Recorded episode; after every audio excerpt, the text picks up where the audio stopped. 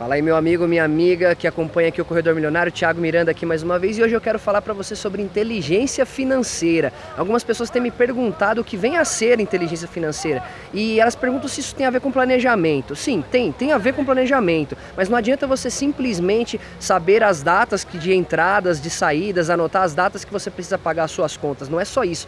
Inteligência financeira envolve muito mais você administrar bem e ter a capacidade de multiplicar os seus recursos para elevar o seu estilo de vida.